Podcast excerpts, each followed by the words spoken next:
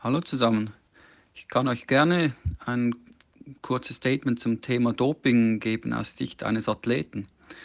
Das ist schon sehr erstaunlich. Ich habe in meiner Karriere doch schon einige Wettkämpfe gewonnen und mich unter anderem auch für die Golden Trail Series äh, qualifiziert, aber ich wurde in meinem ganzen Leben noch nie getestet, also weder, weder Blut noch Urintest. Ich musste eigentlich noch nie etwas abgeben. Und das ist schon äh, ja, ein bisschen bedenklich, würde ich sagen. Ich glaube, dass das Problem Doping im Trailrunning-Sport sich gar nicht allzu sehr auf den Spitzensport ähm, ausdehnt, sondern ein wirklich großes Problem im Freizeitsport ist.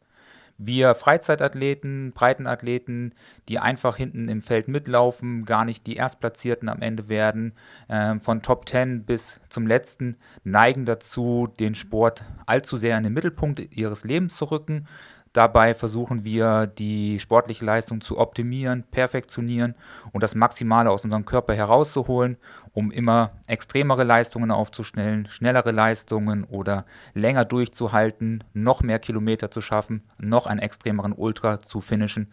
Das sind unsere Ziele und das Einzige, was wir dabei verfolgen, ist ja der Ehrgeiz, die persönliche Profilierung unserer Leistung, den Ruhm in unserem Umfeld. Dafür stehen die meisten Trailläufer an den Start und das ist die Herausforderung, mit der wir umgehen.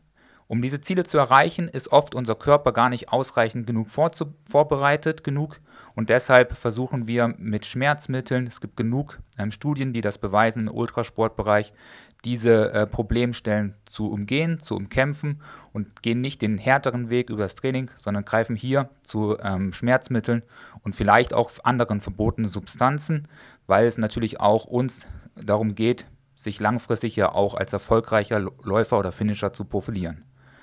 Und das ist natürlich der Punkt, dass wir uns dadurch nicht nur selber betrügen, sondern auch alle anderen Starter und Läufer, die dort an den Start stehen, an derselben Veranstaltung, werden genauso von unseren Vorgehen am Ende betrogen, wenn wir verbotene Substanzen für die Leistungssteigerung nehmen.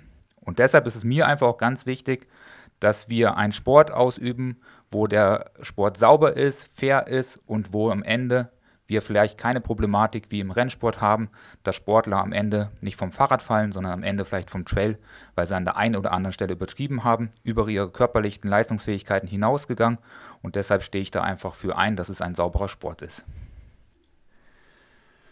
Mir liegt das Thema Doping im Trailrunning sehr am Herzen, weil ich glaube, wir sind noch an einem Punkt im Trailrunning, wo wir noch was dagegen tun können. Man kann jetzt noch gegensteuern, man kann jetzt das Thema publik machen und es den Leuten und den Athleten, Athletinnen und den Trainern, Funktionären, Veranstaltern und auch äh, Associations in, den, äh, in die Gedanken rufen, um quasi da ähm, ein Bewusstsein zu schaffen, bevor das Problem zu groß wird.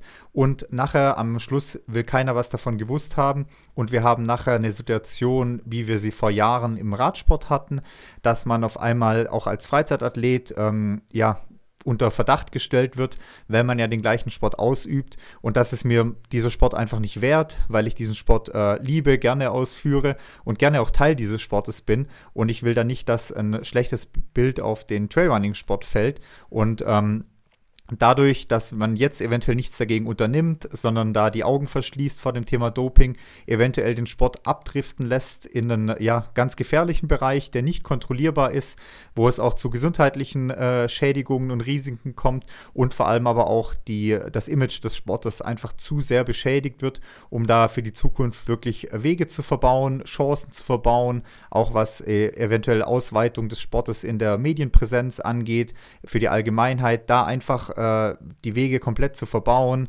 Chancen zu verpassen. Deswegen ist jetzt die Möglichkeit, ähm, das Thema Doping anzugehen, sei es von Athletenseite her oder sei es von Veranstalterseite her. Und deswegen muss das Thema auf jeden Fall in den Fokus der Öffentlichkeit bzw. der Trailrunning-Öffentlichkeit gerückt werden, um hier Druck sowohl äh, auf Athleten als auch auf Veranstalter aufzubauen, um entsprechend dann äh, gegen Doping vorgehen zu können. So, Servus zusammen. Willkommen zur 30. Folge Trailrunning-Geschwätz, äh, powered by Salomon. Mhm. Servus Arne. Servus. Wir haben ja heute einen spezielleren Einstieg in die Folge gewählt, weil wir heute das Thema Doping ja in den Mittelpunkt stellen wollen. Das wird die erste Folge von einer äh, Serie sein, die wir erstmal vorhaben aufzunehmen, um euch das Thema Doping im Trailrunning ein Stück weit näher zu bringen. Genau, es wird auf jeden Fall noch eine zweite Folge geben. Ob es genug Content für drei Folgen gibt, das wissen wir nicht ganz genau. Wir schauen jetzt, was dann die zweite Folge hergibt. In dieser Folge wollen wir über ja, ein paar allgemeine Sachen sprechen. Zum einen so ein bisschen, was ist in den letzten Jahren in der Trailrunning-Szene mit Doping passiert, dass wir da nochmal aufklären. Was gibt es überhaupt für Mittel? Ähm, warum dopt man heutzutage? Und wie sieht es dann nochmal im Breitensport aus? Oder wo stehen auch so ein bisschen die Problematiken oder worum geht es da überhaupt, überhaupt im Breitensport? Und warum kann man doch schneller in die Falle tappen, als man selber vielleicht denkt?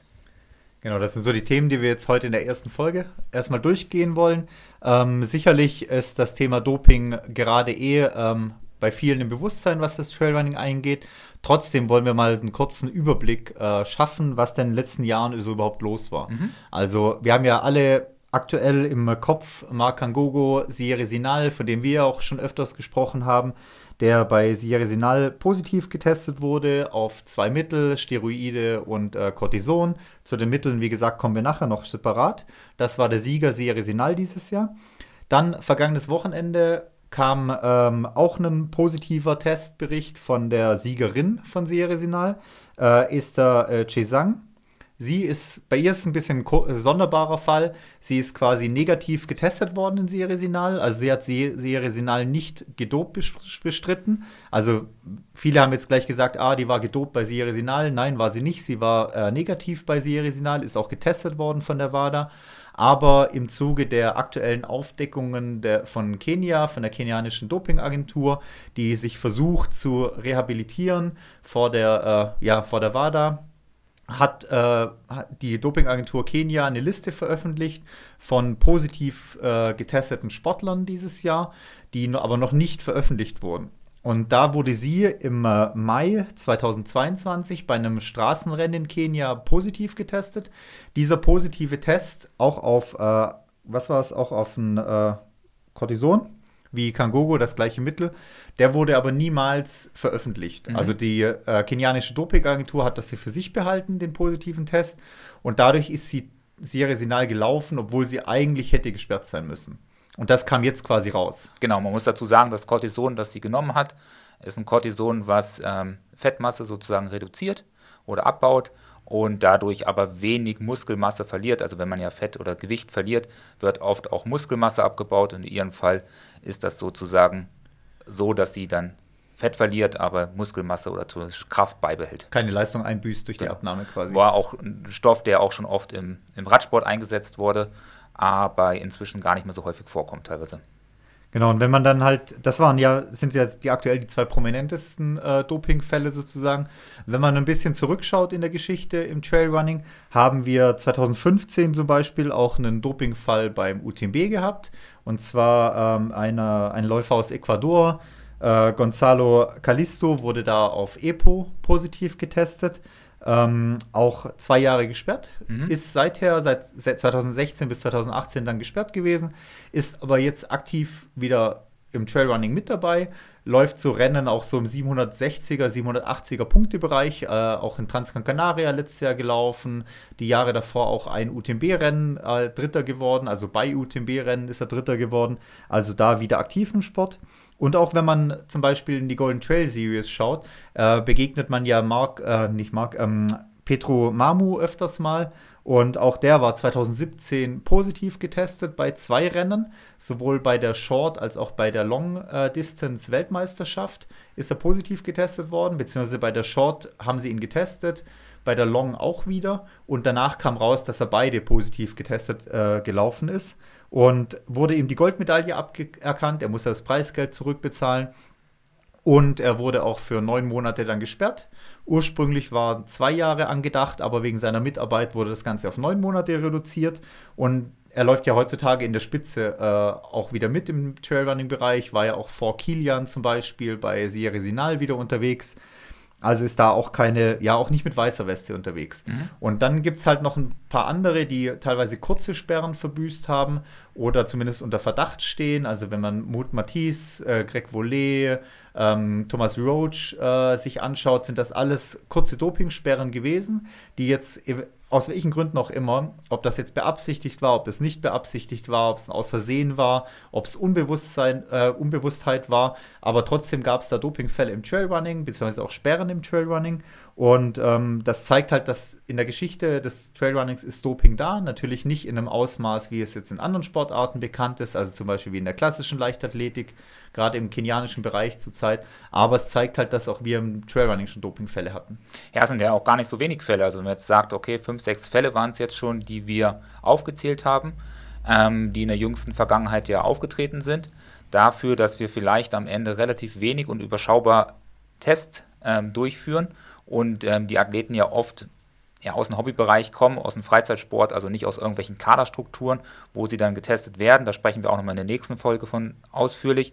Aber für die wenigen Tests, die wir haben, haben wir schon mal fünf, sechs ähm, überführte Fälle. Das ist ja auch nicht unbedingt sehr wenig, oder?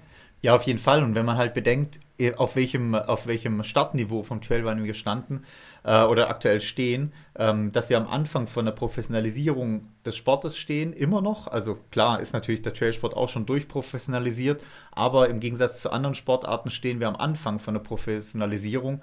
Und ähm, jetzt ist halt doch schon so viel da im Thema Doping und ähm, gar nicht vorzustellen, weil, weil wir jetzt ein, wirklich eine hochprofessionelle Sportart wären. Genau, also wir haben ja auch, glaube ich, die aktuelle ähm, Liste auch angeschaut, welche Dopingfälle es jetzt 2022 gab. Das waren so gute 20, knapp 30 Leute, die, glaube ich, dort ähm, aufgezählt wurden. Oder sowas, oder? Kann ich täuschen mich da? Im äh, welchem, welchem Bereich? Auf der WADA-Liste. Aber ja, ja. Genau, also ich glaube 23, wenn ich mich nicht täusche. Ähm, davon sind natürlich viele ähm, Ausdauersportler ähm, dabei gewesen. Es waren einige Kenianer dabei, es waren aber auch viele Russen, die im, im Wurfdisziplin dabei waren, ähm, waren auch einige Radsportler dabei, also sehr viele unterschiedliche Sportler. Aber auch dort haben wir ja einen Italiener gefunden, der einen Drei-Stunden-Marathon läuft.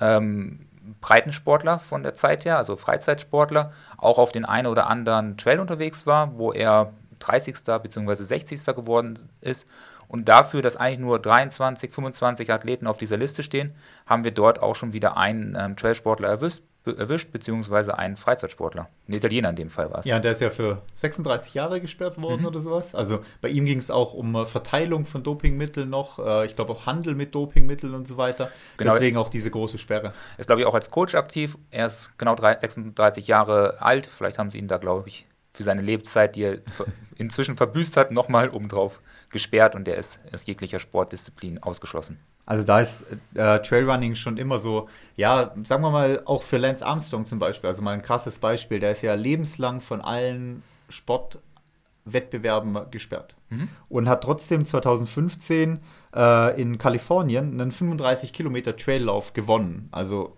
ist da auch als Sieger aufgetreten bei dem Traillauf, äh, hat starten dürfen, hat keinen interessiert, gab im Nachhinein dann schon ein bisschen einen Aufschrei, aber hat er das Rennen gewonnen, theoretisch. Und das, obwohl da quasi eine weltweite Sperre für ihn äh, im Sinne von äh, äh, ähm, Laufveranstaltungen, Sportveranstaltungen, Radveranstaltungen und so weiter rausgegeben wurde. Aber hier ist Trailrunning halt dann doch noch ein bisschen wilder Westen, was das angeht. Ja, ich glaube, dass er ja auch irgendwie wieder Triathlon anfangen wollte oder sowas. Hat da auch irgendwie sein Comeback versucht. Bin ich jetzt aber nicht ganz sicher. Aber da wurde er dann irgendwie, irgendwie dann doch nicht zugelassen. Aber da gab es auch so zeitweise die Gerüchte, dass er damit anfangen möchte oder sogar angefangen hat, ähm, nach seiner aktiven äh, Fahrradkarriere bzw. seinen, seinen Dopingvorwürfen. Also soweit ist Trail, ähm, Doping im Trailrunning jetzt nichts Neues, was jetzt nur durch Serie Sinal dieses Jahr aufgepoppt ist, sondern ist schon immer auch ein Thema da. Wir haben jetzt zum Glück noch nicht die großen äh, Skandale gehabt im Trailrunning mit irgendwelchen Laboren, die aufgedeckt wurden oder Ärzte, Coaches, die hier aufgedeckt wurden. Aber wenn man halt dann schon bedenkt, ähm, im Leichtathletik, kurzen Blick rüber Richtung äh, Konstanze Klosterhalfen mit einem Salazar, da sieht man, wie schnell halt sowas passieren kann. Mhm.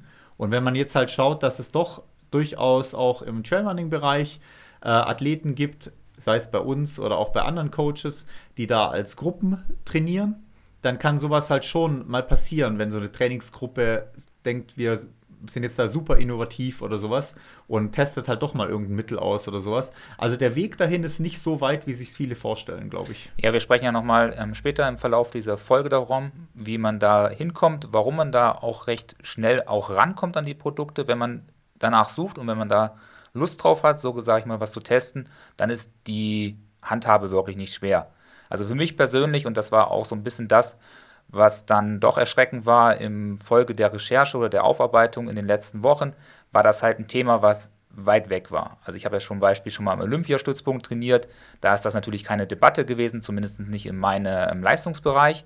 Aber ich habe mich halt gefragt, wie kommt man daran? Also wo ist der Zugang sozusagen zu diesen Produkten? Und ich musste dann doch äh, leicht feststellen, dass ich da ein bisschen blauäugig war und die ganze Sache doch deutlich einfacher zu bekommen ist, als ich das wirklich vermutet habe. Genau, da kommen wir aber später, wenn wir zu den Produkten kommen, auch ja. nochmal dazu, was die Beschaffung angeht. Aber eben auf jeden Fall sollte man da nicht die Augen zu verschließen. Es gibt Tra äh, Doping im Trailrunning, ist auch keine ja, schöne, heile Welt, die hier nur von der Natur lebt und sich nur mit der Natur motiviert, sondern es gibt Geld im Sport, es gibt Geld zu gewinnen, es gibt Profiverträge und dann ist natürlich auch Doping nicht fern. Genau. Und ich glaube, da können wir auch nochmal reinhören. Wir haben da eine Stimme von Benny Bublak bekommen, der dazu nochmal gesagt hat, warum er den, das Doping-Problematik im Sport sieht und warum man überhaupt in die Verlegenheit kommt zu dopen. Hi Lars, hi Arne. Ja, Thema Doping. Äh, schwieriges Thema natürlich, aber ja, ich habe da eigentlich eine ganz nüchterne Betrachtungsweise. Und zwar, ja, natürlich ist Doping absolut auch im Trailrunning ein großes Problem. Und ja, natürlich mit wachsender Professionalisierung, mit mehr Geld im Sport wird dieses Problem größer werden. Also das ist für mich ganz klar, weil man muss sich ja nur mal anschauen, ähm, warum dopt ein Sportler. Ne? Da gibt's, für mich gibt es da so drei große, ähm, drei große Gründe. Einmal wäre natürlich irgendwie die Moral. Also der Athlet muss es mit sich selber ausmachen, mit seinem Gewissen, dass er betrügt. Ähm, da würde ich den meisten einfach mal unterstellen, ähm, die sind da gut aufgestellt, die wollen nicht betrügen. Ähm, die haben eine gute Moral, die wollen sportlich gewinnen ähm, klar gibt es immer schwarze Schafe, aber ich sage mal jetzt auch von den Profiathleten, die meisten würde ich mal unterstellen, ähm, die wollen nicht betrügen. Oder genau. Leider gibt es dann noch andere Faktoren. Und zwar zweite, gut, zweiter Faktor wäre natürlich überhaupt, kann ich überhaupt betrügen? Kann ich mir das leisten? Weil klar, wenn ich nur ein, ein Amateursportler bin, äh, so richtig gutes Doping, vor allem Ausdauersport, was das bringt, ähm, das kostet natürlich Geld. Das heißt, wenn ich da, wenn der Sport professioneller wird, dann habe ich erstens mehr Geld und auch mehr Strukturen, überhaupt äh, da ranzukommen ähm, an die Dopingmittel. Und das Dritte, das ist halt eigentlich für das Wichtigste, ähm, ein, so ein Eliteathlet oder so ein Profisportler unterliegt ja einem gewissen Druck und vor allem auch äh, vielen äußeren Zwängen. Und dieser Druck und diese Zwänge, die nehmen natürlich absolut äh, zu, äh, umso professioneller der ganze Sport gestaltet ist und, und umso mehr ähm, Geld auch im Spiel ist. Ne? Man muss sich nur mal vorstellen, da habe ich jetzt einen Profiathleten, meinetwegen einen Profi-Trailrunner, ja, der ist schon einige Jahre Profiathlet, hatte Familie, ein Kind und irgendwie geht es nicht so richtig mehr voran. Ne? Der hat einen großen Werbevertrag ähm, mit, mit der Sportfirma, wo er eigentlich sein ganzes Gehalt draus zieht. So, und äh, er hat es gerade ein kleines Tief, ähm, gerade keine so richtigen Leistung gebracht, Vertrag läuft aus. Und ja, was machst du? Ne? Du bist irgendwie auch darauf angewiesen, du bist Profi, du musst deine Familie ernähren, vielleicht äh, dein Haus äh, abbezahlen. Und äh, das ist halt dein Job. Und jetzt äh, hast vielleicht auch noch die Vermutung, andere dopen. Ähm, ja, willst dich da irgendwie auch nicht unterbuttern lassen, dann machst du es halt vielleicht, ne? Obwohl du jetzt, sage ich mal, zu Punkt 1 moraltechnisch das nicht willst. So, weil du halt Zwängen unterliegst. Ja, so sieht es dann am Ende aus. So, also danke Benny für deine äh, Stimme. Mhm. Du hast ja, er hat ja vor allem zusammengefasst, dass es vor allem mit steigender Professionalisierung äh, ein großes Problem, ein größeres Problem wird, ähm, wo man sich vielleicht über die eigene Moral dann auch hinwegsetzt, weil eigentlich ist ja von der Moral her jeder erstmal so weit erzogen, dass man eigentlich ja nicht äh, betrügen will. Ja. Wenn dann aber natürlich Druck dazu kommt, wie jetzt familiärer Druck, wenn man eine Familie ernähren muss mit seinem Profi-Dasein sozusagen, wenn man finanziell da den Druck hat, eventuell Haus abzubezahlen, Kredite zu bezahlen, aber auch diesen Erfolgsdruck halt dadurch hat, weil man vielleicht jetzt schon viele Jahre Profi ist, aber eventuell merkt, mh, hm, so langsam geht es zu Ende mit meiner Karriere, ich bin vielleicht dauerhaft verletzt, kann die Leistung nicht mehr bringen. Ähm, bin jetzt aber gar nicht so sicher, was ich überhaupt als Beruf machen könnte, wenn ich jetzt als Profi-Trailrunner ausscheiden würde. Dann ist natürlich da steht das vielleicht über der eigenen Moral, die man eigentlich hatte, betrügen zu wollen. Genau, und da haben wir ja auch so ein bisschen die Problematik von dem, was wir leider dieses Jahr beobachten mussten, dass wir natürlich ähm, zwei afrikanische Läufer und Läuferinnen dort ähm, ja, betroffen waren, direkt in unserer Szene. Und dort ist natürlich der Druck auch am größten. Die müssen halt entsprechende Leistungen abrufen, um halt, sag ich mal, ihren sozialen ähm, Standard zu entfliehen, vielleicht auch ein neues Umfeld zu schaffen, sportlich erfolgreich zu werden, Geld zu verdienen für die Familie, für sich selber. Und da ist der Druck natürlich am größten und ähm, immens hoch und deshalb wird dann vielleicht auch deutlich schneller zu den verbotenen Substanzen gegriffen. Ob das jetzt natürlich auch auf unseren ähm, westlichen Nationen sozusagen auch zutrifft, das haben wir ja noch nicht so richtig äh, bewiesen, nur mit vereinzelten Athleten. Da wird es natürlich spannend, was da in der nächsten Zeit kommt. Also Doping da wirklich teilweise die einzige Möglichkeit, die derzeitigen Lebensverhältnisse zu verlassen, beziehungsweise auszubrechen aus dem ja für einen fast vorbestimmten Leben quasi. Das ist einmal die Sache äh, der Wirtschaftlichkeit oder des finanziellen Aspekts. Genau, man muss ja auch sagen, gerade auch äh, im Frauenbereich zum Beispiel, äh, für viele Frauen, die dort dann nicht erfolgreich sind in diesem Sport, die nicht den Sprung in den nationalen Kadern ähm, schaffen, die werden dann oft zwangverheiratet, müssen dann Arbeiten leisten. In, in den Gemeinschafts- oder in den Familienkomplexen, wo sie vielleicht nicht ihren Traum oder ihre Zukunft sehen. Sie haben halt keine Alternative. Also auf der anderen Seite steht halt ein Leben in Armut oder ein Leben in Erfolg mit Geld vielleicht, mit Sport, wo man die Familie ernähren und auch viel verdienen kann. Das ist halt das, wo es sonst hingeht, wenn man nicht erfolgreich wird. Also das ist eben die wirtschaftliche Ausflucht dann sozusagen ist gerade bei, wie du sagst, im, im Frauenbereich, äh, aber auch im Männerbereich, und da sind wir im Trailrunning ja so in einem Bereich, du fällst quasi aus dem Nationalkader raus, sagen wir mal jetzt im Marathon mhm. oder in der Leichtathletikdisziplin, und dann schaust du halt, wo kann ich hingehen. Und dann entdeckst du halt Trailrunning, einen Bereich, wo durchaus Geld zu holen ist inzwischen bei den Rennen, weil die, Start, äh, die Preisgelder und teilweise auch Antrittsgelder nicht so schlecht sind und wo dann eventuell auch nicht so kontrolliert ist, wie jetzt bisher eine Leichtathletik oder auch andere Disziplinen. Und dann ist natürlich da der Einstieg auch leichter auch eventuell mit Dopingmitteln da nachzuhelfen.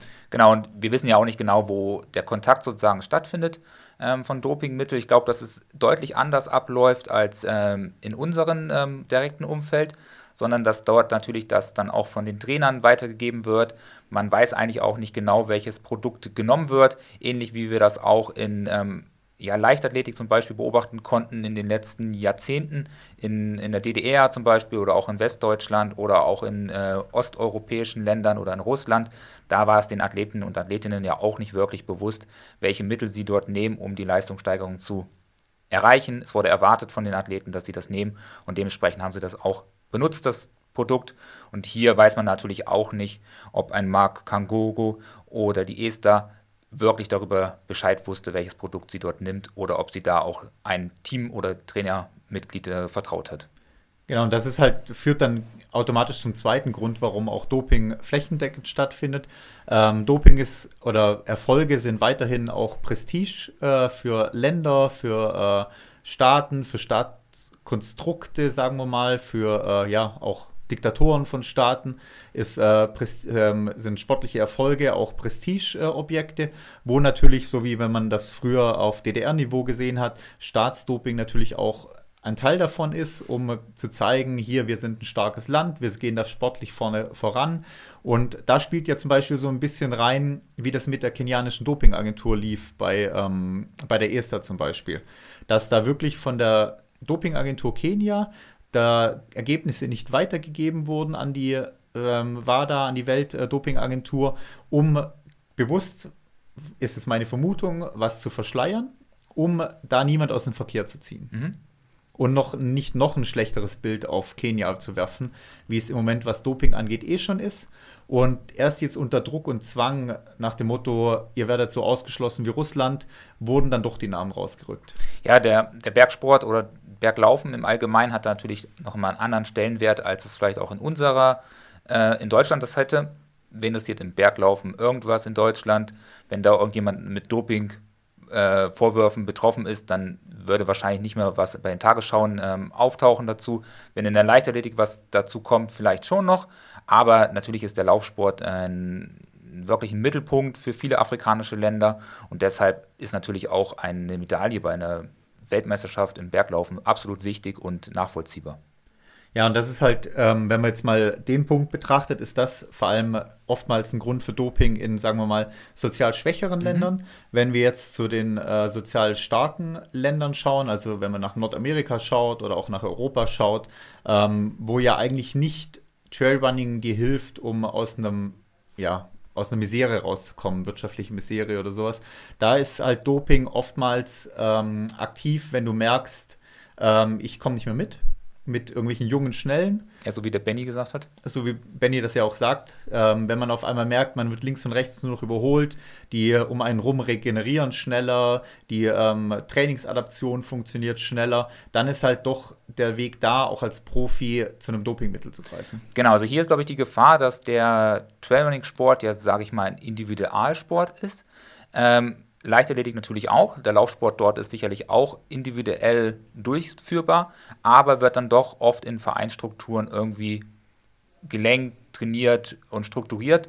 Und wir Sportler, die im Profibereich im Trailrunning unterwegs sind, machen es ja für sich selber. Der ein oder andere holt sich ja Hilfe, holt sich einen Trainer äh, an Bord, holt sich Ernährungswissenschaftler ähm, ähm dazu, einen Mentalcoach oder sonst irgendwas, um sich natürlich weiterhin noch unterstützen zu lassen. Aber man beschäftigt sich selber und wenn man natürlich anfängt zu schauen, zu gucken, ja, warum sind meine Leistungen schlechter als eine andere Person? Warum schaffe ich nicht die und die Leistungen? Warum kann ich hinten raus nicht mithalten mit der Person? Warum verliere ich dann immer im zweiten, dritten Drittel des jeweiligen Rennens? Dann fängt man natürlich an, sich auch Gedanken zu machen und vielleicht auch zu überlegen, wie und wo man halt an andere Sachen rankommt, um die Leistung zu steigern, ohne dass man dabei schon auf verbotene Substanzen zurückgreift vielleicht. Genau, aber vielleicht ist das eben dann ein Einstieg, wie man da hinkommt.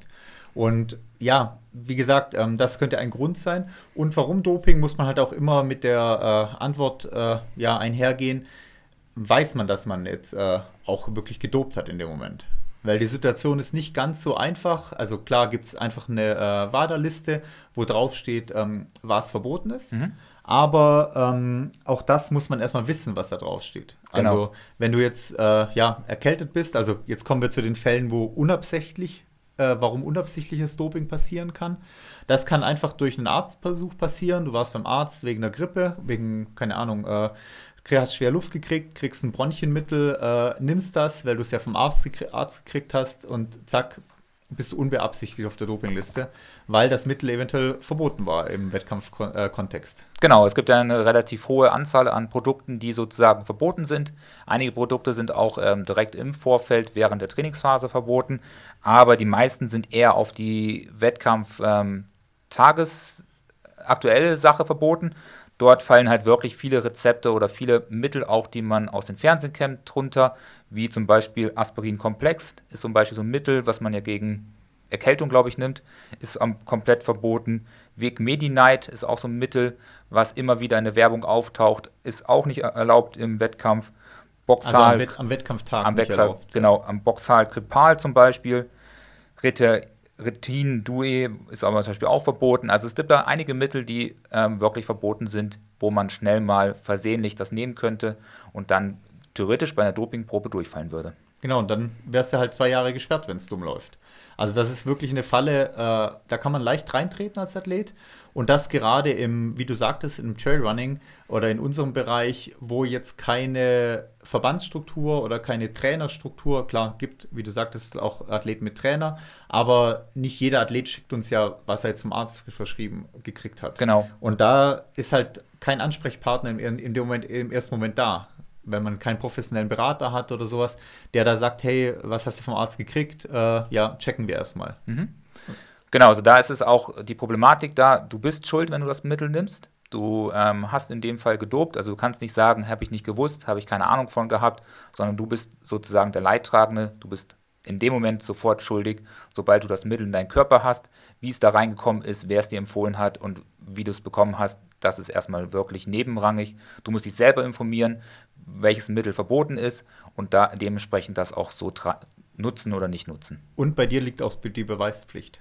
Genau. Also dann nachzuweisen, dass es eben nicht so ist. Genau, aber da sprechen wir auch nochmal, denke ich mal, ausführlich in der nächsten Folge rum, äh, welchem, also wie man das überhaupt nach verfolgen kann, wie man da sich auch selber kontrollieren kann. Und da haben wir auch einige ähm, Stimmen auch aus den ähm, ja, deutschsprachigen Trail-Szene bekommen, die natürlich das eine oder andere dazu auch nochmal beitragen. Und sobald man so ein bisschen in den ja, ambitionierteren Kreis aufgestiegen ist und vielleicht auch Kontakt zu Doping und ähm, Proben hat, macht man sich da doch deutlich mehr Gedanken, als man das zuvor gemacht hat. Genau, also das sind so die Hauptresultate, wie überhaupt oder warum überhaupt Doping stattfindet. Natürlich zählen da auch im Breitensport äh, noch Bereiche dazu, äh, noch äh, Themenfelder dazu, kommen wir aber nachher noch da, darauf. Einfach wie Prestige, äh, Stolz, Ehre, Ruhm oder sowas mhm. Äh, ist natürlich auch immer ein Grund für Doping oder einfach nur, ja, ein tolles Gefühl zu haben, sich erhaben zu fühlen. Da kommen wir aber beim Breitensportbereich nachher nochmal drauf zurück. Ja, ich denke aber, dass es trotzdem schon so ist, dass ähm, wir keine Proben haben oder nicht viele Tests auf jeden Fall in unserer Szene und dadurch natürlich jeden äh, Profiathleten die Möglichkeit gegeben wird, im Prinzip, wenn er möchte, wenn er die Erfahrung hat oder irgendwelchen Background oder sich das selber aneignet, sehr schnell zu verbotenen Mitteln zu greifen und seine Leistung auch weiterhin zu steigern und zu fördern. Und ich denke, und das war ja auch das, was du in den letzten Podcasts gesagt hast, dass das auftreten sollte, dass drei Tage später im Prinzip die, die Esther erwischt war, war so nicht von dir geplant. Ja. Und ich glaube auch noch nicht das, was wir meinten, weil einer von ähm, den Kommentaren hieß dann so, oh, wir haben es ja schon vorausgesagt. Ich glaube, dass es dieses Jahr noch den einen oder anderen Fall in den ähm, ähm, europäischen Dachregionen also geben wird, wo wir einen Doping-Sünder vielleicht entdecken oder vorfinden, der da über viele Jahre vielleicht schon verbotene Substanzen nimmt. Ja, vor allem, weil, jetzt mal ein Stück weit vorgegriffen schon, vor allem, weil halt im Training keinerlei Kontrollen stattfinden. Also man kennt es ja aus äh, diversen Berichten von Profisportlern aus anderen Laufbereichen, wie aus dem, ich glaube, die Claudia Pechstein hat sich da mal äh, groß echauffiert darüber, wie oft bei ihr eine Dopingagentur vor der Türe steht, morgens um halb sechs und so weiter, ähm, dass da so engmaschige Kontrollen sind, dass man ein gläserner Athlet ist sozusagen, da wirklich seine Aufenthaltsorte immer preisgeben muss, auch wenn man zum Beispiel bei jemand fremd übernachtet, das preisgeben muss, weil wenn man nicht angetroffen wird, zählt es, glaube ich, schon als Verwarnung und beim mhm. zweiten Mal ist man, glaube ich, schon direkt äh, als Doping Verdächtiger gesperrt, beziehungsweise sie hatten eine Untersuchung am Hals. Genau, also sobald man ähm, zum Kaderathleten gehört, hat man sofort immer anzugeben, wenn man nicht daheim übernachtet, wenn man sich außerhalb befindet, sowohl im Tagesablauf als auch in der Nacht. Das muss man sofort angeben und dementsprechend äh, müssen einen die Dopingbehörden die NADA in dem Fall jederzeit antreffen können, um die Dopingprobe durchzuführen. Also ich habe das ähm, so ein bisschen am Rande miterlebt. Äh, ich habe in einer WG gewohnt, da war eine Olympioniken, die hat Diskuswurf gemacht, die war jetzt auch in Tokio, glaube ich, war ja letzte Tokio, Olympia. Beijing, ja. Genau, da war sie auch. Ähm, nee, Beijing war Winter. Aber Tokio war richtig. Genau, aber da war sie jetzt auch äh, als Diskuswerferin für Deutschland an den Start gegangen, ähm, als Olympiateilnehmerin. Und da hat er bei uns dann auch die, die NADA geklingelt morgens und hat entsprechend da eine Urinprobe von ihr verlangt. Also kam dann häufiger vor. An den Tagen war ich jeweils nie da, aber meine Freundin hat immer die Tür aufgemacht und sich am Anfang ein bisschen verwundert gezeigt, weil sie überhaupt gar nicht wusste, was eigentlich los ist, weil man ja als Nicht-Sportlerin überhaupt gar keinen Kontakt zu sowas hat. Genau, und da ist halt ähm, jetzt das große Feld, was halt im Trailrunning einfach nicht stattfindet derzeit und da eventuell auch die Gefahr ist, dann im Training vor allem zu unterstützen. Und da gibt es ja durchaus einige Möglichkeiten, äh, danach zu helfen, wie du vor allem mitteltechnisch einfach mal rausgesucht hast. Genau, also man muss halt sagen, viele Leute, die so ein bisschen bläugig da rangehen, glauben natürlich, dass Doping erstmal vorrangig wirklich einen Effekt in, an den Tag des Wettkampfes hat. Das trifft halt wirklich nicht zu. Also auch natürlich, aber die meisten Mittel sind wirklich im, im Trainingsalltag zu nutzen, um die Leistung zu steigern, um dann entsprechend auch mehr Leistung abrufen zu können. Ähm, das Gehirn merkt sich zum Beispiel Bewegungsstrukturen und wenn man es geschafft hat, im Training schneller zu laufen, dann kann es das wieder abrufen. Oder man kann natürlich auch mit vielen Mitteln, wie wir auch schon eben gerade gesagt haben, Fett absenken, aber weiterhin die, die Kraft aufrechterhalten oder den Muskelwachstum ansporen. Das sind natürlich Mittel, die man auch im Trainingsalltag nutzen kann. Und da kann man, wenn man möchte, frühzeitig so ein Zeug absetzen, um trotzdem im Wettkampf ähm, negativ zu sein, aber trotzdem über den ganzen Winter vielleicht zu verbotenen Mittel gegriffen haben. Oder es gibt auch die Möglichkeit, halt mit Mitteln Regeneration zu fördern um dann quasi noch härter, noch öfters trainieren zu können, was jemand anders halt nicht kann, der Regenerationszeiten einhalten muss, um überhaupt die nächste harte Einheit wieder machen zu können. Ja. Genau, also Ich habe äh, so mal die häufigsten möglich Mittel rausgesucht. Wir wollen nicht die einzelnen Mittel nennen, sondern eher die Überdefinition ähm, oder Überschriften, genau, in welchem Mittelbereich die reinfallen. Und eins der häufigsten Mittel sind sicherlich Anabolika oder anabole Steroide. Das ist eins der meistgenutzten Mittel im Laufsport, ein wirklich wichtiges Mittel für den Ausdauersport. Wenn man betrügen möchte, dann ist das eins. 68 davon stehen auf die äh, aktuelle Warteliste und sind verboten. Und man muss dazu sagen, die meisten Mittel sind eigentlich Mittel, die man in, im, ähm, im medizinischen Bereich einsetzt, weil sie immer einen Zweck haben und einen Nutzen haben für kranke Menschen, die das auch wirklich brauchen. Und ähm, Ausdauersportler machen sich dort das schon zu lange zunutze und nutzen diese Produkte. Genau, Anabolika kennt man ja vor allem erstmal vorrangig äh, aus dem Fitnessstudio-Bereich, wo jeder sagt, ja, guck mal, der haut sich eh nur Anabolika rein. Das ist halt genau das, dass das Muskelwachstum mhm. äh, fördert. Aber das auch, was ich meinte, mit äh, Regeneration wird dadurch halt erleichtert, äh, beschleunigt und äh, hilft hier einem härtere Einheiten, öfters Einheiten durchzuziehen. Und ähm, ähm, ähm, die Steroide bzw. Anabolika ist ja zum Beispiel Nandrolon ist ja was, ist ja was Bekanntes, weil auch Dieter Baumann, sei es absichtlich genommen oder sei es ihm verabreicht worden.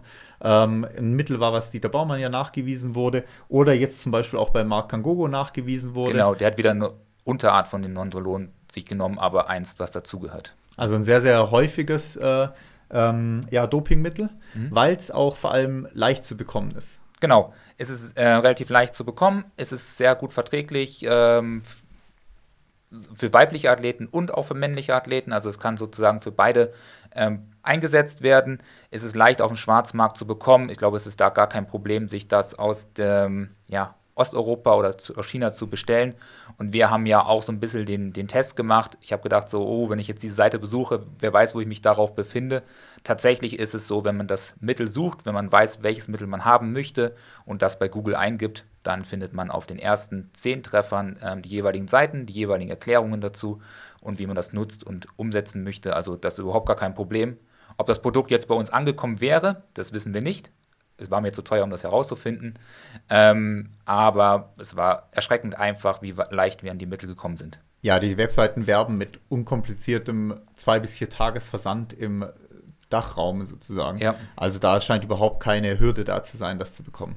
Genau, und da, also wie, wie du auch sagst, ja wirklich ein Mittel, was, oder die Mittel werden natürlich sehr häufig im Kraftsport eingesetzt, aber eins wirklich wichtig, ist das falsche Wort hier in dem Fall, aber es ein gutes Mittel, was auf jeden Fall im Leichtathletik zu suchen hatte oder dort auch vorgefunden wurde. Russische Doping-Skandale sind ganz viele anabolike Steroide eingesetzt worden. Genau, und der Nachweis ist halt relativ schwierig weil das vom Körper relativ schnell wieder abgebaut wird. Mhm. Das heißt, wenn der betreffende Athlet das früh genug vor dem Wettkampf wieder absetzt, hat er es halt dadurch geschafft, seinen Körper hoch zu trainieren. Also Muskelaufbau äh, voranzutreiben und so weiter. Und ein aufgebauter Muskel, der bleibt dir halt auch bestehen, auch wenn du das Mittel wieder absetzt. Also es ist nicht so, dass du es ja dann durchgängig nehmen musst, um zum Beispiel dickeres Blut, dünneres Blut zu haben oder sowas, sondern du baust ja damit einen Muskel auf oder hilfst dem, Muskel, dem Muskelaufbau und der Muskel bleibt ja erhalten dann erstmal. Wenn du es früh genug absetzt und du wirst im Training nicht kontrolliert, hast du beim Wettkampf keinerlei Nachweis mehr dafür. Genau, also wenn man es natürlich professionell betreiben möchte, wie es äh, ähm, Staatsdoping in dem einen oder anderen Land vorgekommen ist, dann waren natürlich die Abbauprozesse und die Dauer äh, bekannt. Das wird ähm, den Trail-Profi wirklich nicht äh, ähm, ja, betreffen, weil er nicht diese entsprechende Möglichkeit hat der, der Nachverfolgung. Aber man kann sich sicherlich belesen, wie lange so ein Mittel im Körper Bestand hat und das in dementsprechend auch einsetzen. Und dann kann man es halt notfalls mal fünf Tage eher absetzen, damit man nicht versehentlich doch in die Gefahr läuft, ähm, bei einem großen ähm, Trailrun zu erwischt zu werden. Genau, also das war so eines der häufigsten Mittel. Was man ja auch äh, relativ häufig mitkriegt, äh, ist Testosteron. Genau, es gehört auch zu der gleichen Gruppe. Deshalb nennen wir es nochmal extra ist eins der Mittel, die man direkt auch im Wettkampf einsetzen kann, weil es auch direkt in der Wettkampfleistung ähm, sozusagen verbessert, die nochmal voranpusht. Der Athlet ist von vornherein ein bisschen stärker, ist angriffslustiger, ähm, hat ein Gefühl von deutlich mehr Kraft und mehr Power und das kann er natürlich direkt im Wettkampf abrufen. Und Testosteron ist ja quasi ein, äh, ja, Stoff, der auch so im Körper vorkommt, äh, ist ja quasi auch ein Hormon. Mhm, genau. Und dadurch ist der Nachweis halt relativ schwierig, weil ein Testosteronspiegel natürlich auffällig hoch sein kann, was aber auch personenabhängig sein kann. Genau, und das ist natürlich ein ganz, ganz großes Problem in unserem Sport. Das heißt, wir haben keine Blutbilder, die wir irgendwo irgendwann mal zur Verfügung stellen mussten. Dementsprechend könnten wir halt einen ja, gewissen Level sozusagen uns aneignen. Das geht über äh, Pflaster, der am Hoden äh, befestigt wird. Es geht über Spritzen, die man sich im Po verabreicht oder teilweise sogar über Implantate unter der Haut, die langsam und immer wieder leichten ähm, Stoff sozusagen in den Körper ableiten und dementsprechend halten sie den Pegel konstant auf einem hohen Level und das kann halt dafür sorgen, dass man immer gut trainiert, gut regeneriert, auch wirklich gut für die Regeneration und dort entsprechend hohe Leistung abrufen kann. Also Testosteron wirklich ein Problem sozusagen? Genau. Frauen sollten es nicht nehmen. Ähm, die werden erwischt bei der Probe sozusagen, weil die haben normalerweise äh, nichts oder gar nichts oder wenig im Körper und dementsprechend werden sie dann erwischt, wenn sie männlichen Testosteron in ihrem Körper vorfinden, dann ist das gedopt. Dann ist da ein guter Hinweis, dass da irgendwas ist auf jeden Fall. Genau, genau also man, man darf aber auch nicht vergessen, bei allen diesen Mitteln gibt es natürlich sehr ähm, hohe Nebenwirkungen und deshalb ist das grundsätzlich überhaupt gar nicht zu empfehlen, sowas zu nehmen. Ähm, angefangen von Unfruchtbarkeit bis hin zu Herzinfarkt, ähm, Veränderung der, der äußerlichen Wahrnehmung, also Athletinnen werden männlicher, ähm, männliche Athleten können aber oft auch weiblicher werden, Brust entwickeln, ähm, Hoden kann schrumpfen, äh, bei Frauen kann Bartwachstum eintreten, ähm, Haarausfall kann eintreten und am Ende kann es natürlich auch zu Herzinfarkt und diversen Herzstörungsfolgen kommen und auch zu Krebsausbildung. also das darf man nicht vergessen und deshalb sollte man das Zeug sowieso auf gar keinen Fall nehmen. Genau, also es ist nicht nur während neben dem, sagen wir mal, Verbotenen, ist halt auch gesundheitlich da wirklich ein Risiko da. Genau, ja. Dann kommen wir zum nächsten äh, Punkt, was äh, ja Stimulantien sind. Mhm. Und äh, ja, sind quasi auch sowas wie Adrenalin, Stress, äh, also ist quasi Stresshormone, um auch den Körper hier auf so ein bisschen Hab-Acht-Stellung zu setzen. Genau, ähm, eingesetzt wurde das schon relativ lange im Sport. Ähm, in den 60er Jahren hat man dort ähm, zwei Radfahrer erlebt, die sich das Zeug ähm, verabreicht haben. Ich weiß gar nicht wie. Aber die beiden sind auf jeden Fall am Ende vom Sattel gefallen. Ich glaube, der eine bei der Olympiade, der andere bei irgendeinem anderen wichtigen Rennen.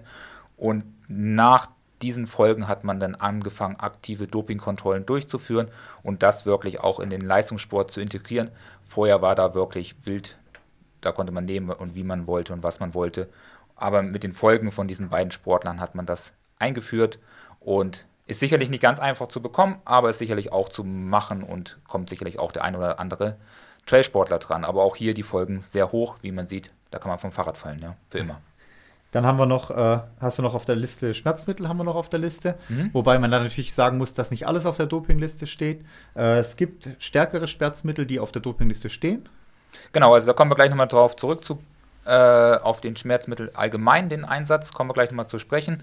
Aber es gibt natürlich auch diverse Mittel, die dürfen nicht am Wettkampftag genommen werden, wie Opiate, Heroin und Morphium zum Beispiel. Ist vielleicht auch nicht immer äh, geeignet, weil man dann ja auch ein bisschen vielleicht neben sich steht, wenn man das Zeug nimmt. Aber sicherlich leichte Dosen kann man auch gut ähm, vertragen und kann dann trotzdem noch Leistung abrufen und kann natürlich an Wettkampftagen über sein Leistungsniveau hinauswachsen, über die körperlichen und die Schmerzgrenzen ähm, hinausgehen, um mehr Leistung abzurufen, wenn es denn notwendig ist. Genau, relativ äh, häufig, ne, also Schmerzmittel kommen wir später nochmal drauf, relativ häufig eingesetzt äh, sind sowohl äh, Hormone auf der einen Seite, ja. dass wir dazu äh, kurz kommen. Da können Wachstumshormone können da, äh, eingesetzt werden, aber auch sowas wie Insulin, Cortison oder eben auch Schwangerschaftshormon wird da oftmals eingesetzt im Dopingbereich. Genau, also auch hier sind die ähm, Wirkungen je nach Produkt sehr unterschiedlich. Ähm, Fettabbau ist sicherlich eine Variante, Muskelaufbau, ähnlich wie bei den Steroiden ist das ähm, ähnlich. Äh, Wachstum bei Kindern zum Beispiel, da gehe ich jetzt davon aus, dass keine Kinder ähm, das bewusst machen, aber in der Vergangenheit haben wir das auch erlebt im Sport. Aber gerade so Muskelaufbau und Fettabbau ist natürlich sehr entscheidend und deshalb greifen doch der eine oder andere Sportler darauf zurück. Ja. Und gerade Cortison ist zum Beispiel so eine Geschichte. Das ähm, ist zum Beispiel jetzt auch aktuell bei der, bei der Esther äh, im Sierra Sinal der Fall. Da ist es ein Cortison, mit dem sie zum Beispiel auch erwischt wurde. Und das ist per se erstmal im Training eigentlich nicht verboten. Aber es ist halt am Wettkampftag äh, verboten. Und ähm, das, für Cortison gibt es von der WADA extra eine Tabelle wie viele Tage vor einem Wettkampf man das nicht mehr nehmen darf um es dann quasi bis zum Wettkampf los zu sein. Also sowohl über, von Cremes als auch über Injektionen, über ähm, Spritzen, Kortisonspritzen zum Beispiel in Gelenke oder irgendwie sowas. Da gibt es von der WADA extra eine Liste, wann man wie viele Tage vor dem Wettkampf das gemacht haben sollte, beziehungsweise nicht mehr machen darf. Also da kann man sich ganz klar an der WADA orientieren. Und ähm, natürlich gibt es dann auch einen Einsatz von Cortison am Wettkampftag selber. Aus medizinischen Gründen gibt es die Erlaubnis. Also wenn du zum Beispiel fünf Stunden vorher, Kilian hatte das ja beim UTMB, wo er von der Biene, glaube ich, gestochen wurde und dann aufgrund von allergischen Reaktionen dann nachher wirklich beim UTMB ausgestiegen ist. Da gibt es natürlich schon eine ärztlich erlaubte Medikation von Cortison, auch am Wettkampftag. Die muss dann aber auch reported sein. Also du musst das dann angeben beim Wettkampfgericht oder bei der zuständigen Dopingbeauftragten äh, von dem Wettkampf, dass du an dem Tag aus diesen, diesen, diesen ärztlichen Gründen äh, Cortison bekommen hast. Sowohl die Dosishöhe muss feststehen, der Arzt muss da auch ein Statement dazu abgeben, warum das dem Patienten verabreicht wurde in dem Moment. Also das geht nur unter höchster Kontrolle dann. Genau, man muss aber auch dazu sagen, der der Eigenbedarf oder der Eigennutzung ist sozusagen auch nicht gestattet, ohne dass man einen Attest hat. Also oder dass man das, nee, Attest heißt es nicht. Ähm, ja, du brauchst halt Du brauchst eine ähm, medizinische Begründung dafür. Genau, also du kannst nicht einfach da hingehen und dir Cortison in den, ins Bein spritzen, solange du lustig bist, im Training, nur weil es im Training erlaubt ist und dann für den Wettkampf wieder absetzen. Da muss natürlich auch entsprechender äh, Nachweis vom Arzt kommen. Und normalerweise müsstest du das, wenn du Kaderathlet bist, das auch sofort melden. Ähm, in unserem Fall im Trailsport ist es wahrscheinlich relativ unbedeutend, weil wir nicht wirklich alle Kaderathleten sind. Genau, dann kommen wir noch zu einem, äh, ja, wo man auch schneller mit zu tun haben kann, wie man denkt, äh, was Asthma-Medikamente mhm. angeht. Ist ja gerade aus dem Radsport äh, sehr bekannt, dass gefühlt die Hälfte der Tour de France mit Asthma darum fährt. Ja. Weil das wirklich auch im Training doch durchaus eingesetzt wird. Genau, also es ist ein Mittel, was ähm, 1974, also gar nicht so lange auf der Verbotsliste steht. Ähm, und das Auffällige war, dass dann bei der Olympia Winterolympiade ähm, im gleichen Jahr fast 70 Prozent der Athleten ähm, die Erlaubnis hatten von ihrem Arzt, das zu nehmen. Also komischerweise waren alle ähm, Asthma anfällig, diese 70 Athleten, die dort Prozent, 70 Prozent, genau, äh, die dort bei Olympiade mitgemacht haben, äh, mussten das Mittel natürlich ärztlich äh, verschrieben nehmen. Das hat natürlich nicht zugetroffen. Dementsprechend hat die ähm, WADA dort reagiert und die Sachen verschärft. Trotzdem wird es noch sehr häufig eingesetzt, weil es natürlich die Bronchien erweitert, Verbesserung der Atmung setzt dann ein, äh, mehr Sauerstoff wird in das Blut gepumpt und der Muskelabbau wird zum Beispiel bei Nicht-Training oder bei Regeneration deutlich äh, reduziert und verbessert. Also nicht, also im positiven Sinne verbessert. Ja, im, im äh, Bezug auf Asthma gibt es zum Beispiel auch ein Statement vom Quartz-Programm, zu dem wir dann in der zweiten Folge auch noch kommen. Ähm, da ist zum Beispiel, du darfst natürlich Asthmaspray benutzen im Sport.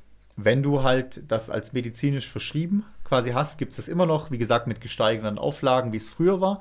Aber auch hier Quarz sagt zum Beispiel, wenn du ein Asthmaspray mit in den Wettkampf nimmst, weil du wirklich Asthmatiker bist, eventuell halt einen Asthmaanfall haben könntest, dann ist in dem Moment, wo das Asthmaspray verwendet wurde im Wettkampf, aber halt auch fertig mit Wettkampf. Ja. Also das heißt dann nicht, du kannst dir zwei Stöße Asthmaspray geben und halt weiterlaufen, sondern wenn du im Wettkampf Asthmaspray nimmst, geht man davon aus, dass du einen Asthmaanfall hast und das ein Notfall ist und du dann natürlich ausscheidest aus dem Wettkampf anschließend. Ja. Also das heißt, äh, so ist es zum Beispiel bei Quarz geregelt, dass du dann ein Asthmaspray in den Rucksack mitnimmst, das dann noch original ist, also versiegelt ist sozusagen, nicht benutzt ist. Und in dem Moment, wo es nach dem Wettkampf benutzt ist, bist du halt raus. Mhm. Also das ist zum Beispiel, so, mach, so handhabt das Quarz zum Beispiel. Ja, absolut sinnvoll. Aber auch hier ist natürlich der Effekt auch ähm, weitestgehend auf den Trainingsalltag zu beziehen. Äh, mehr Leistung, mehr Sauerstoffumsetzung im Blut sorgt natürlich auch dafür, dass die Möglichkeiten deutlich besser sind, was Leistung betrifft und dementsprechend nutzt man es halt auch im Vorfeld. Genau, dann kommen wir noch zu dem äh, ja, so gut wie letzten äh, Mittel, was äh, ja vor allem im Radsport äh, sehr bekannt ist, durch den Fuentes, äh, den spanischen Arzt, sehr bekannt wurde, und zwar EPO. Genau, also EPO ist natürlich auch eine Möglichkeit, dass man äh, nehmen kann. Auch hier kommt man relativ einfach wahrscheinlich ran an das Produkt, ähm, sorgt dafür, dass dann auch die Bildung der Blutkörperchen erhöht wird und dementsprechend auch mehr Leistung abgerufen wird. Also ein Mittel, was eindeutig im Training eingesetzt wird, was dann im Wettkampfalltag nicht unbedingt ähm, den Riesenmehrwert hat, aber wenn man natürlich im Vorfeld schon äh, mens höhere Leistung bringen kann durch EPO, dann ähm, kann es schon einiges bringen und da kann ich nur den, äh, die Dokumentation auf Netflix, glaube ich, empfehlen, zu Icarus zum Beispiel heißt ja, die. Genau. Und die ist wirklich gut und die beschäftigt sich auch ausführlich nochmal mit dem Thema Doping und den ganzen, ganzen russischen Doping im Gesamten. Aber da sieht man sehr schön in den ersten 20 Minuten, wie man sich das EPO-Zeug verabreicht. Ja, also es soll keine Anleitung sein, soll nur ein, äh, ja, wirklich ein Hinweis sein ja, auf jeden Fall. Sehr gute Dokumentation und ähm, ich finde es sehr erschreckend, wenn man dann den ähm, dortigen Radsportler sieht, wie er sich dann halt eins nach dem anderen und täglich dieses Zeug ähm, verabreicht. Es ist wirklich auch nicht schön anzuschauen. Genau, und da äh, das letzte, was dann auch noch äh, stattfindet, was jetzt aber im Trailrunning erstmal äh, wahrscheinlich nicht im Vordergrund stehen wird, ist äh, Blutdoping, was ja quasi Eigenblutdoping ist. Ähm, ist auch sehr, sehr schwer nachvollziehbar, weil das ja der, der, das, der eigene Stoff ist, das eigene Blut ist, das wieder zugeführt wird. Ist aber, um das jetzt im Trailrunning wirklich äh, ja, systematisch zu praktizieren, äh, sehr, sehr teuer und sehr, sehr aufwendig. Ja, da braucht man auf jeden Fall das richtige Umfeld und da gehört dann irgendwelchen ähm, illegalen sportliches Umfeld dazu, um das überhaupt umsetzen zu können. Aber hier geht es natürlich darum, dass man nach dem Training oder nach dem guten Training halt entsprechendes Blut abführt und das dann wiederum vorm Wettkampf ähm, wieder den Körper zuführt, um dann am Wettkampftag ähm, entsprechende Leistung abrufen, wenn man zum Beispiel in der Vergangenheit im höheren Gelände trainiert hat, dort ähm, sich Trainingsmechanismen ähm, angeeignet hat und das dann wieder im Wettkampf zu nutzen, auch wenn der Wettkampf dann eher mehrere Wochen oder Monate später stattfindet. Genau, also das sind so mal die gängigsten äh, Dopingmittel, die hier oder Dopingsubstanzen, die eingesetzt werden.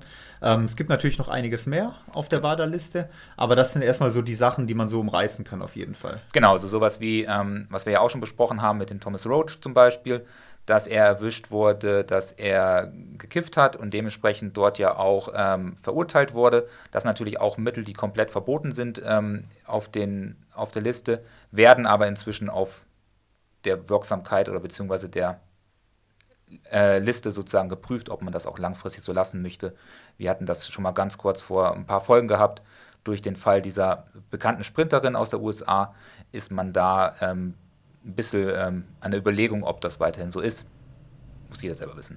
Genau, also da gibt es durchaus noch andere Stoffe, ähm, die immer auf der Liste stehen. Wie gesagt, das sollte jetzt keine Anleitung zum Doping sein, sondern äh, und auch nicht, wie man dies, was leicht ist und was gut ist und so weiter, sondern euch einfach den Überblick geben, wie es aussieht, was die Möglichkeiten sind, äh, wie gedopt wird, auch mit welchen Mitteln und ähm, da einfach euch mal mitnehmen was das angeht. Genau, ist jetzt auch keine, keine Sache, die ich aus irgendwelchen wissenschaftlichen Studien herausgelesen habe. Kann man alles ähm, sicherlich auf vielen ähm, unterschiedlichen Seiten, Zeitungsbeiträgen, ähm, Videobeiträgen sich auch anschauen und sich darüber informieren.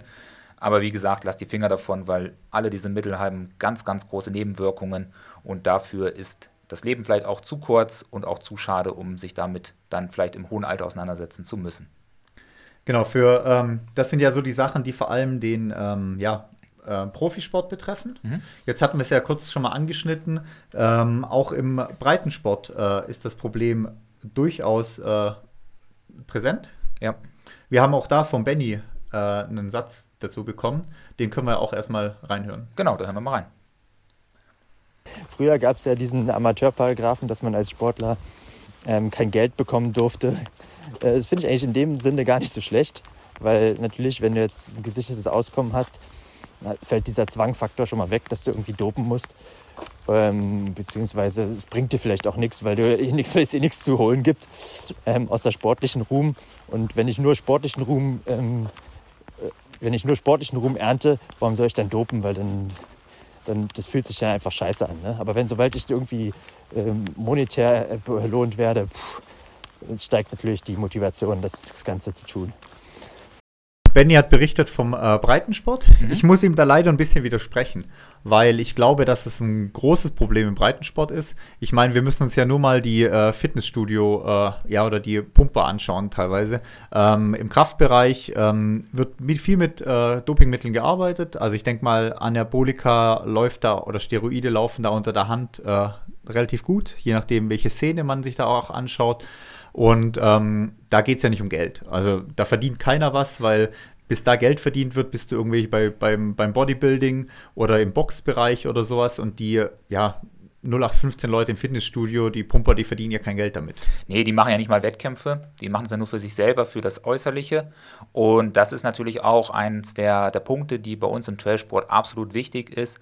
Und deshalb glaube ich auch, wie ich am Anfang gesagt habe, dass die Profis vielleicht gar nicht das Problem am Ende sein werden, sondern wirklich die breite Masse, die ähm, bei so einer Veranstaltung mitmacht, vom dritten Platz bis hin zum letzten Platz, das sind die, die ähm, vielleicht schneller zu verbotenen Mitteln greifen als die Profis selber.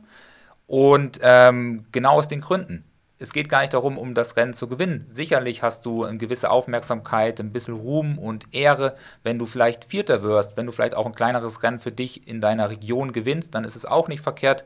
Aber für die meisten geht es darum, um großartige Leistungen zu schaffen, herausragend zu sein, in ihr Umfeld sich herauszustellen, dass sie ähm, ja, Leistung bringen können, dass sie 24 Stunden durchlaufen können, dass sie äh, in fünf Stunden einen Marathon in dem alpinen Gelände äh, meistern können. Das sind die Sachen, die die Leute haben wollen, wo sie hinterher sind. Und dafür kriegen sie natürlich den Erfolg und den Ruhm in ihren Alltag. Und das ist, glaube ich, der größere Antrieb als wirklich die Top-Leistungen und das Geld. Und wie wir vorher gesagt hatten, du bist halt im Breitensport da auch mal schnell reingerutscht in die Sache. Also du hast dich vielleicht informiert über, ja, irgendein neues Mittel, hast eine Studie gelesen zu einem Präparat, was es, was neu ist, keine Ahnung, äh, ja, Q10 oder sonst irgendwas, ist jetzt äh, einfach mal rausgegriffen. Und dann bist du halt schnell dabei, das zu nehmen, dann kommst du zum nächsten, dann kommst du zum nächsten, dann siehst du, ah, da gibt es das zum Bestellen, dann bestelle ich mir das, liest dich aber nicht in die Thematik tiefer ein, kontrollierst das Mittel eventuell nicht und hast schon was von der Dopingliste bestellt dann. Genau, also du hast ja das Q10 zum Beispiel erwähnt, ähm, ist ein Mittel, was man in den letzten zwei Jahren so ein bisschen besprochen hat, weil es ähm, Mittel ist, was im Long-Covid-Bereich eingesetzt werden kann. Aber wenn man da auch weiterliest, dann findet man schon interessante Statistiken, wo man sieht, dass das eventuell auch leistungssteigernd ist. Und wenn man dann schnell gar sich dann vielleicht auch nur die Zusammenfassung durchliest, dann sieht man, okay, das bringt mir so wie viel, das bringt mir so was an der VO2 Max, aber gar nicht die Studienaufbau zum Beispiel durchliest, dass das vielleicht für sich selber gar nicht relevant ist, weil man in 12 Stunden Ultra finishen möchte und nicht in 2 Stunden Rennen oder irgendwelche anderen Beispiele. Oder dass diese kleineren oder dass diese Leistungssteigerungen wirklich nur im prozentualen im Minimalbereich sind, dass sich sowas gar nicht lohnt, dann kommt man natürlich genau dahin, wo du sagst, dass man vielleicht immer weiter, immer weiter und immer noch ein bisschen was und ein bisschen mehr und dann vielleicht zu so einem Mittel greift, was dann nicht mehr erlaubt ist. Und vor allem halt auch im Bereich ich habe da was, probier, probier das mal aus, ist halt auch das große Problem, dass halt dadurch ähm, untereinander auch viel weitergegeben wird, viel empfohlen wird, ohne dass es dann anschließend von dem, wo es empfohlen bekommen hat, nochmal geprüft wird oder sowas. Genau, der, der Einstieg ist da sicherlich auch über ganz normale Hausmittelchen. Ähm, das passiert genauso im Fitnesssportbereich so, dass man mit einer Eiweißkur anfängt Eiweiß nehmen wir alle regelmäßig hin und wieder mal als Eiweißshake oder als Recovery extra nochmal. Als nächstes ist dann die Kreatinkur und dann ist es vielleicht noch eine Eisenkur, wie wir das vielleicht auch mal im Laufsport machen könnten. Oder Aminosäuren. Oder, Aminosäuren. Und dann bist du halt da drinnen und dann bist du schon in das System mit den Kuren und dann ist es vielleicht irgendwann auch eine Anabolika-Kur, die du durchziehst und dann hast du vielleicht, ja, merkst du, es funktioniert ja, Rauchen tut man ja auch, ist ja auch unproblematisch. Also warum nimmt man nicht auch eine ähm, Anabolika-Kur? Die Folgen sind vielleicht erst in vielen Jahren äh, bemerkbar, dann, wenn man sowieso sich nicht mehr auseinandersetzen möchte. Also da ist der Breitensport doch auch sehr, sehr anfällig dafür oder sehr leicht. Und ich denke mal, da wird oftmals weggeschaut, wenn man denkt, ja gut, für was läuft denn der Breitensport im Trailrunning überhaupt? Es gibt nichts zu gewinnen. Da läuft man aus Prestigegründen oder aus einfach aus Spaß an der Freude, an der Natur und so weiter. Aber man darf da echt nicht vergessen, dass Leute, Menschen noch einen eigenen Ansporn haben. Ähm, man natürlich Ruhm, äh, Erfolg einen natürlich auch belohnt. Also auch vom äh, Belohnungszentrum im Gehirn her ist es natürlich äh, ein Gefühl, was man immer wieder erleben möchte, was man auch gepusht haben möchte. Und gerade wenn man dann vielleicht das Gefühl früher schon mal erlebt hat. Das heißt, bevor der Trailsport jetzt diese Professionalität wie heute erreicht hat und ähm, man vielleicht leichter mal noch in die Top 10 reinlaufen konnte und man hat dieses Gefühl mal gehabt, man will da wieder hin, ist es halt dann doch vielleicht, auch wenn man dann nicht kein Geld gewinnt oder sowas, aber allein um dieses Gefühl des Erfolges wieder zu erleben, leichter vom Kopf her da moralisch auf Dopingmittel zurückzugreifen. Ja, wir profilieren uns über den Sport.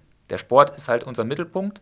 Äh, wir sind der Sportler, der Trailläufer oder jemanden, das, da muss man natürlich dann auch entsprechende Leistung abrufen und dann will man dann auch entsprechend nicht scheitern, man will sich optimieren, perfektionieren und äh, immer besser werden im Trailsport und deshalb neigt man dazu auch. Man sieht es ja auch in anderen ähm, Alltagsumfeldern. In der Arbeit wird äh, Mittelchen genommen, damit man länger durchhält. Im Studium werden vielleicht schon Mittelchen genommen, dass man länger und besser studieren kann.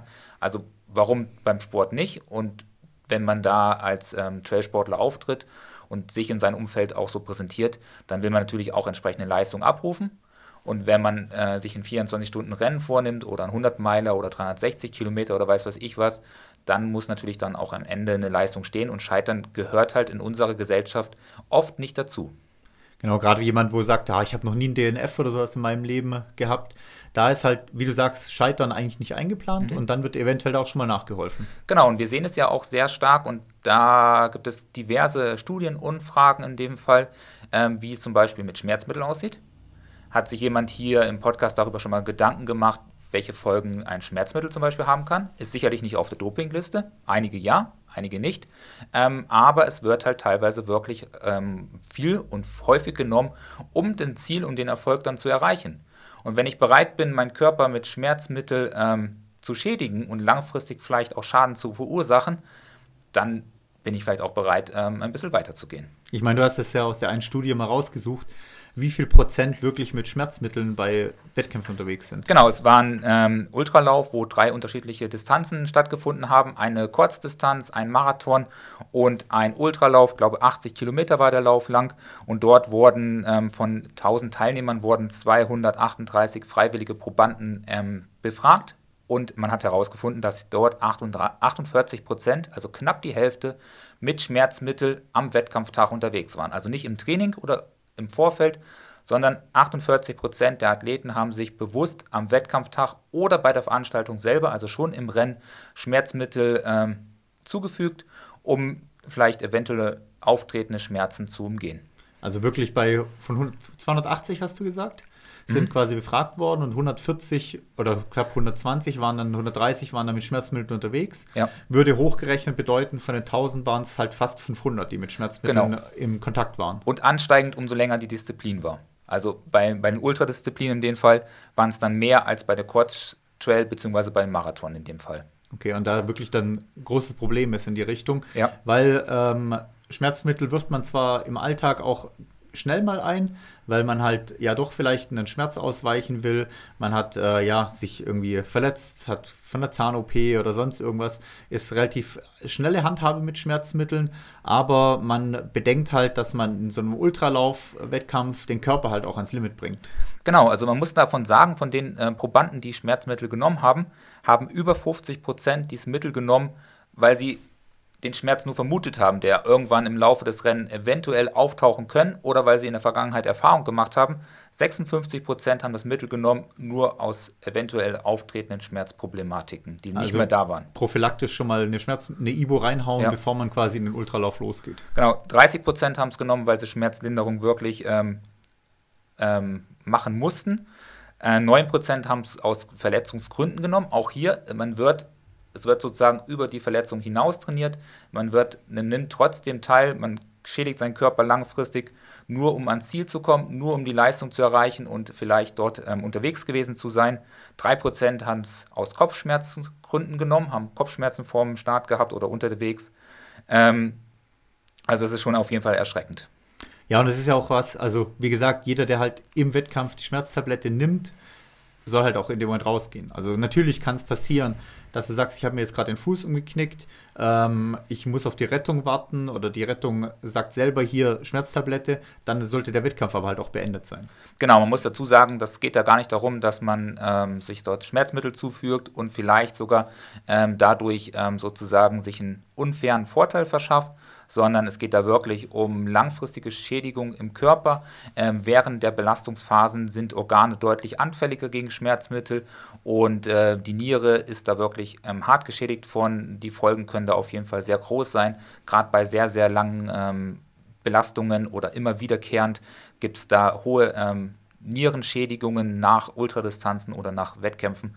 Also nichts, was man vielleicht eventuell haben könnte, sondern auch ein Problem, was wirklich auch da ist und auch bewiesen wurde. Ja, vor allem umso heißer die Temperaturen sind, umso länger das Rennen ist, wie du gesagt hast, umso höher ist Dehydration ein mhm. Thema. Das heißt, der Körper hat weniger Flüssigkeit zur Verfügung und ähm, dann mit der Schmerztablette ist die in Anführungszeichen Giftkonzentration im Blut viel, viel höher, weil ja. das Blut ist dickflüssiger ähm, und die Niere es kriegt quasi viel mehr ab von diesem Giftstoff und dadurch entsteht halt die Schädigung auch. Ja, genau. Also die ganze Magen-Darm-Trakt ist irgendwie durchlässiger, sobald es ähm, aktiv äh, Sport betrieben wird. Das heißt, ähm, dieser Magen oder diese ganzen Giftstoffe können viel schneller in den Magen-Darm-Trakt eintreten.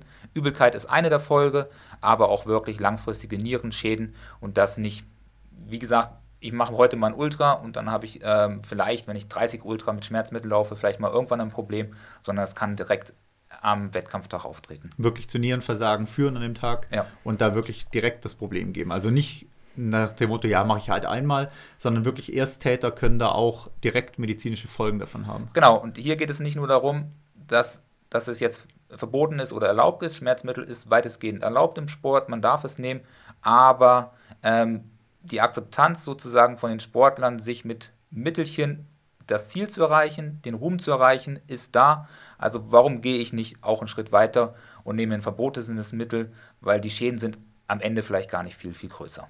Genau, also da, was Schmerzmittel im Sporterlaubnis angeht, kommen wir das nächste Mal noch mit dazu, weil es dadurch das Quarzprogramm schon noch eine Einschränkung gibt. Mhm. Aber was das bedeutet, beziehungsweise was das Quarzprogramm dann äh, macht oder wo das gilt, da kommen wir dann bei der nächsten Dopingfolge nochmal drauf, auf jeden Fall. Ja.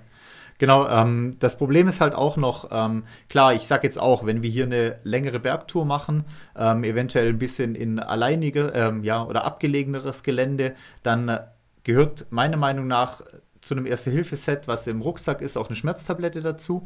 Aber die ist dafür da, wenn ich mir den Fuß breche oder wenn ich mit Knöchel mir ein Band reiße oder sowas. Und ich stehe eine ja, halbe Stunde, ja, eine halbe Stunde nicht, aber ich stehe zwei Stunden weg von der nächsten Zivilisation. Und vielleicht schlechtes Wetter, kein Hubschrauber der Bergwacht könnte fliegen, dann ist so eine Schmerztablette vielleicht eine Möglichkeit, die mir das Leben retten kann, weil ich dann aus dem Gelände rauskomme, den Schmerz betäuben kann in dem Moment, bis zu einer Stelle komme, wo mich jemand retten kann.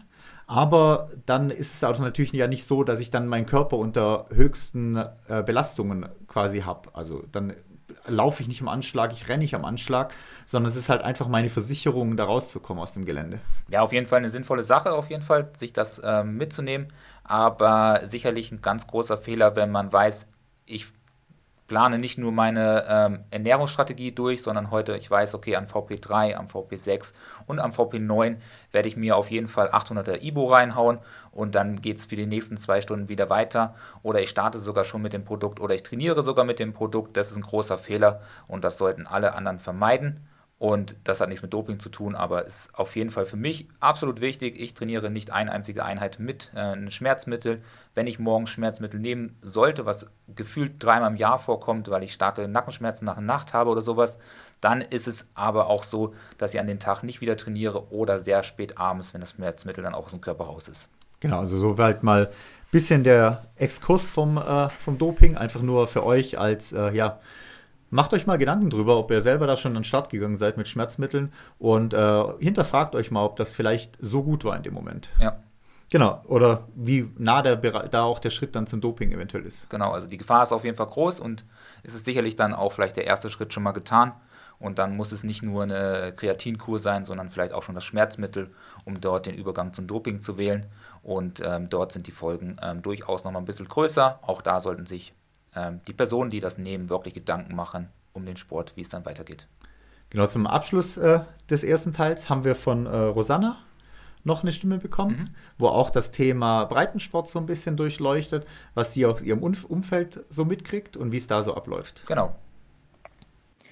Hi Anne, hi Lars. Ja, danke, dass ihr einmal Meinung oder Einschätzung zu dem wichtigen Thema Doping, Anti-Doping einbringen darf. Ich habe schon das Gefühl, dass im, im Trailrunning-Bereich durch das, dass der Sport jetzt einfach die letzten Jahre extrem an Professionalität zugenommen hat und äh, ja auch immer irgendwie größer wird, dass beide Themen, also einerseits Anti-Doping-Kontrollen, aber auch ja, verschiedene Substanzen oder was, das alles zunimmt. Das ist jetzt aber reine subjektive Wahrnehmung.